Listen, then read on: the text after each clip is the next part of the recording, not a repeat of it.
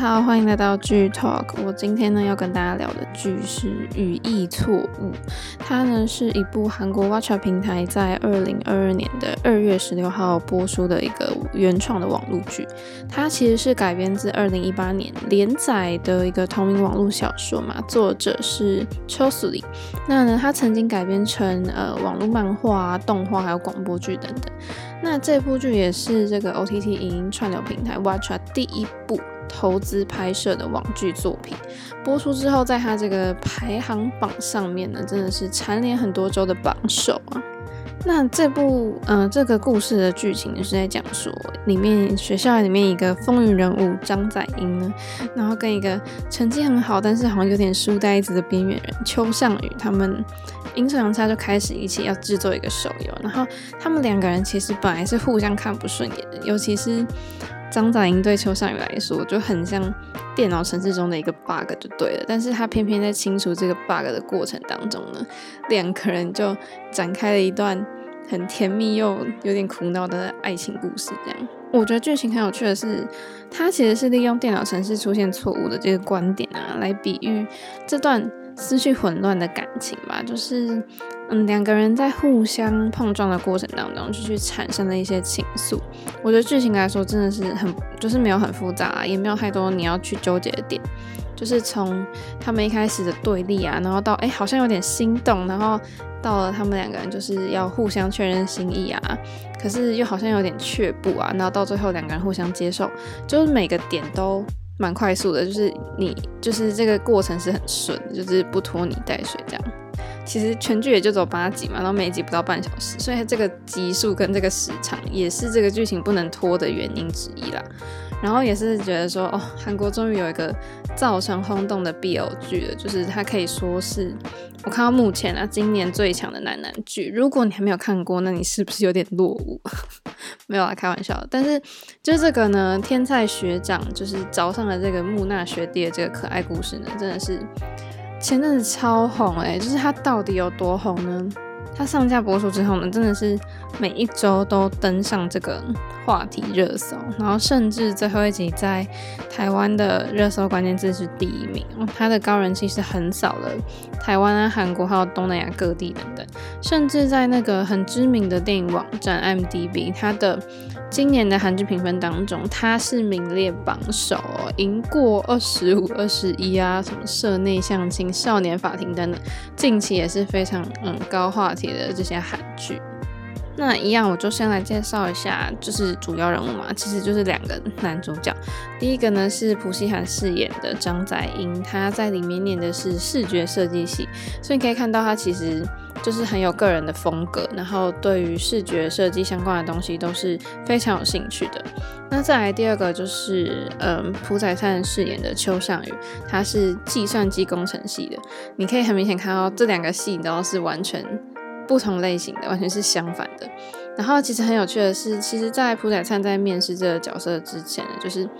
呃，导演其实就很认定他说，诶，他就是很适合邱尚宇这个角色。然后宰灿也有主动跟经纪公司讲说，他很想要演这样子。但是呢，其实朴熙涵是多次婉拒导演的这个邀约。然后在他退出那个肯南肯之后呢，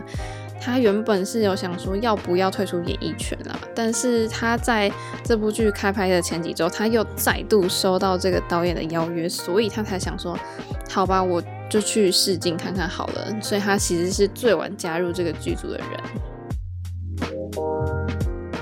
那就讲到，其实韩剧它的这个题材发展真的是非常多元哦，因为它的丰富的题材跟嗯、各种类型都是在电视剧上的强项，但是唯独好像你就看到说，它好像在 BL 剧上面其实没有什么发展哦，就是他们好像到了二零二零年吧，他才尝试跨出第一步啊，所以其实我觉得这部《语义错误》呢，应该算是历年来南韩讨论度最高的一部 BL 剧。就是因为它原本就有小说嘛，网络动画还有漫画三种版本，所以当初要拍成电视剧版本的时候，就忠实粉丝一定是热烈的关注这样。那为什么就是，嗯、其实我觉得它跟一般的 BL 剧有一些不同的地方。它为什么让人家这么喜欢？因为因为《雨衣错误》里面的角色呢，他没有那种呃性取向的歧视吧，应该是这样讲，就是没有他内容没有去强调说哦男生跟男生谈恋爱会怎么样啊，但他就只是拍出说，嗯、只是我喜欢你，但是、你刚好是男生的感觉，就是没有说意思就是说我的取向是你啦，是你这个人啊，而不是你的性别啊，就是没有那种什么刻意卖腐的感觉。所以你看完，你整个就是很清爽，然后又超舒服这样子。这样这样讲起来很奇怪，就是大家不要以为就是只有腐女才会喜欢看 BL 剧哦，不是的，好不好？相信我，你看完这部，你绝对会入坑，因为我真的觉得这部真的蛮心动的。那再来就讲一下，他这么红的话，一定是有一些看点嘛。那第一个看点其实就是因为两个男主角都是 idol 出身啊，然后你看朴熙汉就是一百八十九公分的一个天菜学长，然后搭上一个一百七十七公分的萌学弟，你看这个相差这个十五十六公分的这个身高差，真的是马上激起大批的少女心，好不好？而且还有。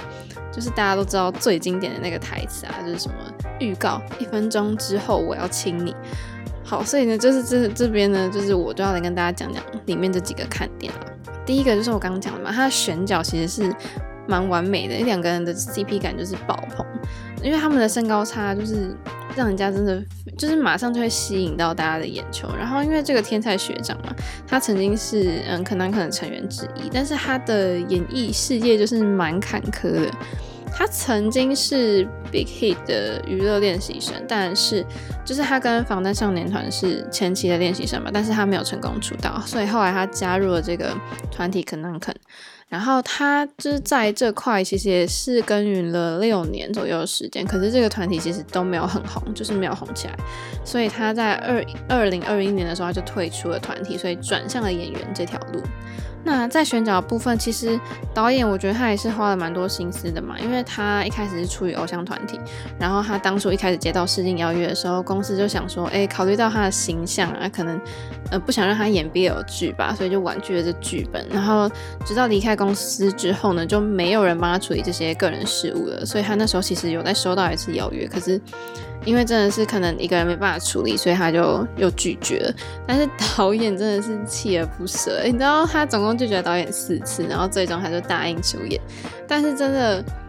只能说命运的造化嘛，他第一次红起来就是爆红，就是演了这部剧，然后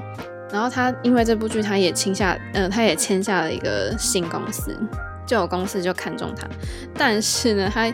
他演了这部剧之后就要马上入伍了，就迎来了两年的军旅生活，这个也让就是大批的粉丝就是难过的说哦，希望他不要走这样子。嗯，接下来第二位男主角就是朴宰灿嘛，他是两千年出生的，然后他在朴信旁边就很小只，可是其实你知道一百七十七公分也已经算是蛮高的啦，就是比例也是蛮好的。然后他的团体是 Dawn Kids，然后他在。剧中呢，他就饰演一个很沉默寡言，但是其实是有反转魅力的人。然后他这是原本在那个团里面是担任 rap 的部分，然后他也是有演演过好像蛮多部网络剧的吧，所以对演戏其实是有一定的经验的。然后你看他又有那双无辜的眼神，然后所以让导演第一眼看到他就就非常确信说。哦，我一看到朴宰灿就觉得说他一定就是邱尚宇了，所以我觉得这两位男主角的选角可以说是蛮完美的。然后就是这部剧的成功真的是莫过于戏外经营跟两位主角原本的搭配的化学变化吧。因为你看他们两个就是爱豆出身，颜值就很高，然后同框这个画面看起来就非常美好，再加上这个身高差，真的 CP 感太强了，真的不管是他们。就是什么拥抱啊，什么牵手啊，或者是亲吻啊，就是你知道这种化学化学反应都超棒的。而且真的是，就是要讲到戏外啦，他们两个真的是感情真的好到不行诶。私下除了会视讯，就是互相聊心事之外，就是呃，他们两个也曾经在那个朴信汉入伍之前一起去济州岛玩，然后就展现了非常好的交情。而且很多次其实大家都会发现，朴宰灿就很多次好像都穿着朴信汉的就是私服这样，然后就引起了这个共享衣柜的传闻。所以就是，但是后来两个人在杂志的访谈当中也是证实说有这件事情啊。因为就是呃，朴信爱好像有点把朴宰灿当做那种就是小孩的感觉，就是用爸爸视角看他，然后会买什么买肉啊，买饮料啊，然后就送他这样子，然后好像还送了他自己最喜欢的香水品牌。就虽然他们两个嗯某方面的品味有点不同，可是他们还是常常一起去看电影啊，吃好吃的这样。然后朴宰灿也说，两个人之间相处是没有距离的，虽然年纪是有一点差距。你看这样的 CP，你还不克吗？然后再来第二个看点就是这部剧真的是集数短短的，非常好入手。它就是短短八集嘛，然后每一集就只有二三十分钟，你很快就可以看完，你就是可以一口气追完。但是我本人的状况是，我追完八集之后，马上直接二刷三刷，因为真的不够看呢。第一集上架之后，它就是蝉联了这个平台的每周点阅率冠军嘛。然后就是你知道粉丝之间陷入疯狂啊，就无限重播剧集，然后留言区你知道大家都超激动啊，就说天呐，疯了，什么这部剧有魔力这样子。然后第三个看点就是我觉得这蛮有趣的是，他们两个呃这男主角呢，他们为了戏里面的这个角色创了一个戏里面的角色的 IG 账号。这两个主角的设定都是大学生嘛，所以他们为了要提高这个真实感，所以他们两个人就为戏创了一个 IG 的账号。然后学长就是这个张载英的这个 IG 呢，他就是他读设计系，然后设定他会滑滑板啊，然后你就看他 IG，就是各种青春的气息啊，影片、照片、自拍都是。就都是有张载英的那个口吻去发文啊之类的，还有他跟邱尚宇的合照啊，就是他的这个设定就是呃就是一个学长嘛，然后是相反的，因为因为那个张载英他是就是一个比较活泼人，然后很喜欢做各种的事情，就是一个很外向的人，但是相反的，就是朴宰善的里面这个账号。邱尚宇的这个账号就比较平淡了，就很像他工程系的这个设定，IG 就走六张照片，然后甚至连大头贴都没有，全部都是电脑啊作业的照片，然 后他唯一追踪的人只有张载英，就是所以我觉得这点也是会让大家觉得蛮有趣的，因为这个行销手法我觉得很厉害，就好像真的有这两个人物存在一样这样。然后第四个想要跟大家讲的就是。里面就有一大堆那种什么心脏暴击的名场面嘛，然后甚至演员还自己加戏啊等等。这部剧它主打其实就是纯纯的校园浪漫氛围吧，然后就是会飘出一些粉红泡泡的这种暧昧互动这样，然后每一集其实都会有一点点让人家心动的名场景，就你知道是直接紧紧抓住少女粉丝的主因。然后因为朴信爱饰演这个张载英嘛，他就是。一副就是有点随便的吊儿郎当的样子，可是他却是就是心中女生心那种又坏又帅的理想型。然后他唯独就是对邱尚宇这个学弟就是毫无招架之力嘛，就是先比如说先上演英雄救美啊，然后再献殷勤啊这样子，就是他的这些他们两个人在一起的场景，真的是让大家就是在荧幕前真的是尖叫不停，而且短短八集就是。我觉得短短八集其实都蛮甜的，然后结局当然不免还是会有一个 happy ending 嘛，然后吻戏也是有稍微满足到大家，但大家还是觉得很遗憾，就是希望可以多亲一点这样。但导演也说，其实结局本来是没有吻戏的，但是是他们演员自己提议要加上去的。所以你知道，你看两位主角对于这部剧也是蛮认真去对待的，但是也是因为他们这么认真的态度，所以就加速了这部剧呃爆红起来。那讲到吻戏，就是我只能说，看完吻戏就是拜托他们赶快在一起，因为呢这部剧呢，他用十九天去拍完这八集，然后他们两个的吻戏，你知道就是。越拍越一发不可收拾，就是你知道最少亲了十几次不说这样，然后听说就是最后大结局的三场吻戏呢，是一次就过，就是毫不费力这样子。然后就是大家都知道，我刚刚讲过说 ending 前就是那个沙发的那场吻戏本来是没有的，是他们两个人主动要求要加上吻戏的。然后访问就有就有被问到说。哎、就是你们其实算就是两个男生拍吻戏不困难嘛？可是宰相就说，嗯，因为因为他长得，因为哥长得很帅啊，然后有时候就只是看着也会有一种哦，真的长得很帅的想法，然后再加上就是他们两个其实本来就很亲近嘛，所以感情性自然也就是就很自然，就没有什么难的这样。然后朴信惠竟然也是这样的回答，他就会说，嗯，宰灿很可爱啊，所以亲吻戏很多也没有关系。然后大家想说，天哪，这是在放闪吗？就难怪，就是他们的吻戏看起来就是很自然，就是好像没有在演戏的感觉。所以你知道，就是两个人在剧中的化学反应真的是甜到大家就是深深陷入无法自拔这样子。然后再加上他们这身高差嘛，就是我刚刚讲过了，真的是最棒的身高差。然后像是嗯，姜载英把邱尚宇拉到怀中的时候，就是邱尚宇刚好就是靠在他的肩膀上，就是一般韩剧这种男女主角，就比如说接吻啊，最最搭的那种身高差，真的是没有违和感。而且因为他们两个真的是，就是配到速配到，大家以为这两个人到底是不是真的在谈恋爱，就是戏玩这样。因为他们真的是好到连同剧的演员都会说，他们两个就是一直黏在一起啊，就是不管拍戏或是私底下。然后宰灿也是发了很多 IG 的照片嘛，像我刚刚讲，他还穿朴信惠的衣服哎、然后难怪就是剧迷要入戏到说，两个人应该是真的在一起的程度。那就是。大家一定很关注的就是会不会拍第二季嘛？他的第一季这么成功，你看只有一季一定是不过瘾，所以大家就热烈的敲碗有第二季。然后导演也是，当然就知道剧迷的心声嘛。然后身为新人导演，他就说，呃，第二季如果真的可以有的话就好了。那他其实自己是有讲过说，他心中其实已经有一个第二季的规划，就是。